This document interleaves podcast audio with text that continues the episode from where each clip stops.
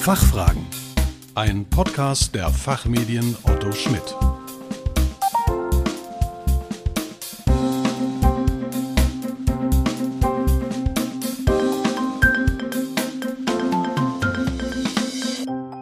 Hallo und herzlich willkommen, liebe Podcast-Freunde, zu den Fachfragen, dem Podcast zu Brennpunktthemen aus Wirtschaft, Recht und Management.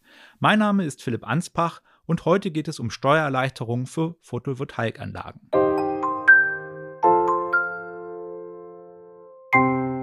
Die ökologischen, politischen und ökonomischen Herausforderungen des letzten Jahres machten es unter anderem auf dem Gebiet der erneuerbaren Energien notwendig, steuerrechtliche Maßnahmen zu ergreifen. So trat Ende vergangenen Jahres das Jahressteuergesetz 2022 in Kraft. Dieses enthält auch einige neue Regelungen zu Photovoltaikanlagen. Um Ihnen diese näher zu bringen, freue ich mich, unsere heutigen Podcast-Gäste Frau Dr. Katrin Dorn und Herrn Richard Isinger begrüßen zu dürfen. Dr. Katrin Dorn ist beim Mörle Hub Luther in Hamburg als Steuerberaterin und Partnerin tätig. Sie ist daneben noch Lehrbeauftragte an der Hochschule München. Ihre Beratungsschwerpunkte liegen im Unternehmenssteuerrecht sowie im Erbschaft- und Schenkungssteuerrecht. Zudem veröffentlicht sie Monographien in ihren Schwerpunktbereichen und publiziert regelmäßig in Der Betrieb und weiteren renommierten Fachzeitschriften. Ebenfalls bei Mörler Hub Luther praktiziert Richard Isinger als Steuerberater. Seine Schwerpunkte liegen sowohl in der Erstellung von Steuererklärungen für Unternehmen unterschiedlicher Rechtsformen sowie für Privatpersonen als auch in der Erstellung von Jahresabschlüssen nach Handels- und Steuerrecht. Herzlich willkommen bei den Fachfragen, liebe Frau Dr. Dorn und lieber Herr Isinger. Hallo, wir freuen uns da zu sein und auf Ihre Fragen. Hallo, danke für die Einladung. Kommen wir auch gleich zu der ersten Frage. Können Sie unseren Podcast-Hörern zunächst äh, einen kurzen Überblick geben, welche Änderungen sich durch das Jahressteuergesetz 2022 in Bezug auf Photovoltaik ergeben haben? Ja, sehr gerne. Das waren insgesamt drei Änderungen. Das erste war die Einführung einer Steuerbefreiung im Einkommensteuergesetz, ganz konkret in Paragraph 3 Nummer 72 ESTG. Und hier ist die Besonderheit, dass diese schon rückwirkend zum 01.01.2022 zur Anwendung kommt, obwohl das Gesetz, wie Sie ja gerade sagten, erst Ende 2022 beschlossen wurde. Ja, die zweite Änderung betrifft die Beratungsbefugnis für Lohnsteuerhilfevereine, die wurde jetzt erweitert, erfreulicherweise zugunsten der Steuerpflichtigen. Ja, und die dritte, das ist ein Novum im Bereich der Umsatzsteuer. Hier kennen wir ja den Regelsteuersatz und den ermäßigten Steuersatz. Und ganz neu wurde jetzt auch ein sogenannter Nullsteuersatz mit Vorsteuerabzug eingefügt ins Gesetz. Ja, das Ganze zielt darauf ab, die Investitionen in Photovoltaikanlagen attraktiver zu machen, hier sollen insbesondere also die Steuerbelastungen reduziert werden, indem die Gewinne nicht mehr steuerpflichtig sind und zugleich auch die steuerlichen Pflichten, die für Betreiber solcher Anlagen bislang bestanden, reduziert werden. Im Idealfall sollen die Gewinne eben steuerfrei sein. Daraus soll eben folgen, dass man die Gewinne nicht mehr ermitteln muss. Und im Bereich der Umsatzsteuer soll eben für die Lieferung, Installation keine Umsatzsteuer mehr erhoben werden und deswegen die Notwendigkeit für einen Vorsteuerabzug eben entfallen. Sie haben als ersten Punkt die Ertragssteuerbefreiung für bestimmte Photovoltaikanlagen genannt. Was ist hier äh, zu beachten? Ja, das würde ich gerne übernehmen. Ähm, also es ist wichtig hier zu sehen, dass bei PV-Anlagen es sich weiterhin um gewerbliche äh, Einkünfte handelt, also aus den Einnahmen, die daraus erzielt werden, die allerdings dann über den neuen Paragraphen 3 Nummer 72 äh, ESTG steuerfrei gestellt werden. Das gilt für alle Anlagen, die äh, die gesetzlichen Voraussetzungen erfüllen. Ähm, die werden zum Beispiel, also das ist zwei, ein zweigliedriges Verfahren, ähm, bei Anlagen auf Einfamilienhäusern oder nicht zu Wohnzwecken dienenden Gebäuden ähm, sind das alle Anlagen bis zu 30 Kilowatt Peak. Da ist die Eintragung ins Marktstammdatenregister wichtig. Ähm, und als zweite Kategorie gibt es dann die sonstigen Gebäude. Hier äh, gilt das, äh, gilt eine Grenze von 15 Kilowatt Peak je Wohn- und Gewerbeeinheit. Und äh, man kann das für mehrere Anlagen haben, allerdings zusammen nur bis 100 Kilowatt Peak. Und diese Grenzen dürfen nicht überschritten werden, wenn man die Steuerbefreiung haben möchte. Ähm, werden nur Einkünfte aus solchen Einnahmen erzielt. Ich habe sonst keine weiteren gewerblichen Einkünfte in meinem Unternehmen oder auch als Person. Dann habe ich hier auch kein, ähm, keine Gewinnermittlung vorzunehmen. Das heißt, ich kann das bei der Steuererklärung und bei der Erstellung des Jahresabschlusses außen vorlassen. Ja, das gilt auch grundsätzlich für die Gewerbesteuer. Da wurde auch ein neuer Paragraph 3 Nummer 32 Gewerbesteuergesetz eingeführt. Der ist aber, ja, der dient eigentlich nur dazu, um so klarzustellen, damit da halt keine IHK-Pflichtbeiträge für solche kleinen Anlagen entstehen. Wie schon anfangs gesagt, das ist jetzt ein Gesetz. Das heißt, es gilt verpflichtend für alles. Es ist kein Wahlrecht. Also der Gesetzgeber hatte ja im Jahr 2021 durch den sogenannten Liebhabereierlass für kleinere Anlagen, damals noch bis, nur bis 10 Kilowatt Peak, die Möglichkeit geschaffen, zur Liebhaberei zu optieren, also einen vereinfachten Nachweis zu führen, dass es sich dabei um Liebhaberei handelt, sodass die Anlage steuerlich nicht relevant war. Das ist jetzt, fällt weg und es ist für alle Anlagen, die diese Anlagengrößen und diese Installation auf Einfamilienhäusern oder nicht zu Wohnzwecken dienenden Gebäuden erfüllt, verpflichtend anzuwenden. Und so wie Katrin eingangs auch schon erwähnt hat, ab 1.1.2022. Das gilt für alle natürlichen Personen, Personengesellschaften und juristischen Personen, also unabhängig von der Rechtsform und gilt für die Einnahmen, die ich von meinen, die, die ich vom Netzbetreiber bekomme, so auch für meine äh, Entnahmen. Das heißt den Strom, den ich selber verbrauche in meinem Betrieb oder privat. Beides muss ich dann nicht mehr versteuern. Ja, Konsequenz daraus wird die meisten freuen natürlich, dass es steuerfrei ist jetzt, aber negative Auswirkungen natürlich hatte ich vorher Verluste aus meiner Anlage, kann ich jetzt auch steuerlich nicht mehr berücksichtigen. Genauso Betriebsausgaben kann ich steuerlich nicht mehr berücksichtigen.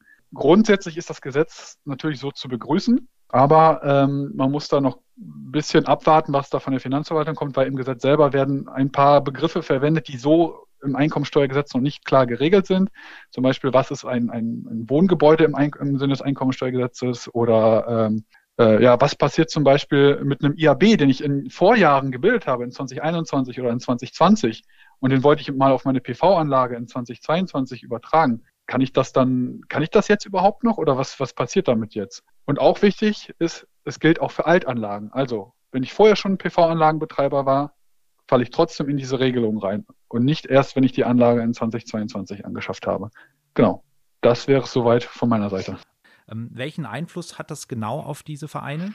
Wie ich eingangs schon gesagt hatte, wurde hier die Beratungsbefugnis für Lohnsteuerhilfevereine erweitert, und zwar zum 01.01.2023. In der Vergangenheit war es so, wenn jemand Einkünfte aus Photovoltaikanlagen erzielte, Gewinnerzielungsabsicht vorlag, wurden ja daraus gewerbliche Einkünfte, also Gewinneinkünfte erzielt.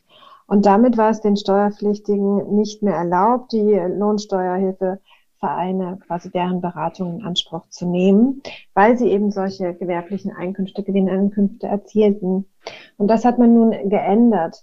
Man hat die Beratungsbefugnisse für Lohnsteuerhilfevereine erweitert und hat ganz konkret ins Gesetz aufgenommen, dass Steuerpflichtige, die ausschließlich solche steuerfreien Einnahmen, wie wir gerade gehört hatten, nach 3 Nummer 72 ESDG aus den Photovoltaikanlagen erzielen, eben jetzt erstmalig die äh, Beratungsleistung von den Lohnsteuerhilfevereinen in Anspruch nehmen können. Das bedeutet für die Vereine, dass sie wahrscheinlich in Zukunft mehr mehr Anfragen haben, weil eben diese Betreiber der Anlage diese ähm, Beratungsleistungen in Anspruch nehmen können. Ganz wichtig zu beachten ist, dass nur die Befugnis im Zusammenhang mit der Einkommensteuererklärung ähm, erweitert wurde, nicht aber da im Bereich der Umsatzsteuer. Hier ist es weiterhin so, dass die Lohnsteuerhilfevereine hier den Betreiber der Anlagen nicht unterstützen dürfen. Das ist ganz wichtig. Also und, und die Frage ist, ob das in Zukunft geändert werden wird das so ein bisschen offen und fraglich, weil es eben in der Gesetzesbegründung auch ganz ausdrücklich beschrieben wurde, dass diese Befugnis eben auch in Zukunft nicht ähm, besteht, also Lohnsteuerhilfevereine da nicht helfen dürfen im Bereich der Umsatzsteuer. Sie erwähnten gerade, dass auch in Bezug auf die Umsatzsteueränderungen ähm, geben wird. Worauf können sich hier die Betroffenen einstellen? Also ähm, erstmal können sich die Betroffenen darauf einstellen, dass es halt einen neuen Paragraph 12 Absatz 3 gibt, der halt diesen Null, neuen Nullsteuersatz regelt. Ähm, der Gesetzgeber hat sich hier dafür entschieden, ähm, um auch einfach den äh, Lieferanten von solchen PV-Anlagen ähm, das Leben einfacher zu machen, weil äh, sie ja jetzt keine Steuer umsatzsteuerfreien Leistung erbringen, der vielleicht den Vorsteuerabzug kaputt machen könnte, sondern es wird ja ein Steuersatz angewendet, der jetzt aber nur 0 Euro beträgt. Das heißt, für die Lieferanten bleibt der Vorsteuerabzug gerettet hier muss man ein bisschen aufpassen. Es gibt hier nämlich Differenzen zu dem, was in der Ertragssteuer geregelt wurde. Die neue, dieser neue Nullsteuersatz gilt für Anlagen, die ab dem 01.01.2023 angeschafft wurde. Das heißt, habe ich meine Anlage noch im Dezember 2022 gekauft, die ist geliefert worden und installiert worden. Ich habe die da schon abgenommen. Gilt diese Regelung nicht für mich. Erst wenn es ab dem 01.01.23 realisiert gilt. Hier sind die Voraussetzungen wie folgt. Die Anlage muss auf oder in der Nähe einer Privatwohnung oder eines zu Wohnzwecken dienenden Gebäudes installiert äh, worden sein oder auf einem öffentlichen oder anderen Gebäude, das dem Gemeinwohl dient. Hier gibt es keine, grundsätzlich keine Anlagenbegrenzung. Für Anlagen bis 30 Kilowatt Peak gilt der Nachweis, dass diese Voraussetzungen als erfüllt gelten. Also da gibt es einfach einen erleichterten Nachweis. Aber grundsätzlich sind die Anlagen nichts gedeckelt. Also es gilt für alle Anlagen, die diese Voraussetzungen erfüllen. Warum hat man das gemacht? Ähm, ja, es ist einfach ein Bürokratieabbau und soll ähm, eine Investition in, in PV-Anlagen ähm, einfach attraktiver machen. Als Konsequenz daraus habe ich nämlich die Möglichkeit, die Kleinunternehmerregelung in Anspruch zu nehmen, weil ich mir nicht den Vorsteuerabzug aus der Anlage retten muss und bin da nicht drei Jahre lang an die Regelversteuerung gebunden. Und das bedeutet, ich muss auch keine unentgeltliche Wertabgabe für meinen Eigenverbrauch ermitteln.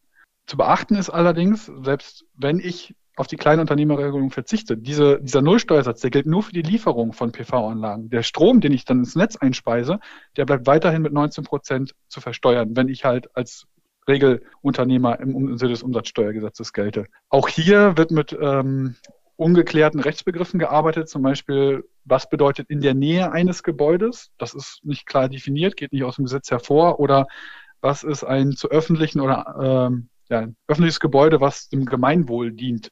Da muss man sagen, muss, muss der Gesetzgeber halt nachbessern. Da gab es jetzt Ende Januar einen Entwurf für ein BMF-Schreiben. Das finale BMF-Schreiben, wo alles klar, klarstellend geregelt wird, bleibt aber noch abzuwarten.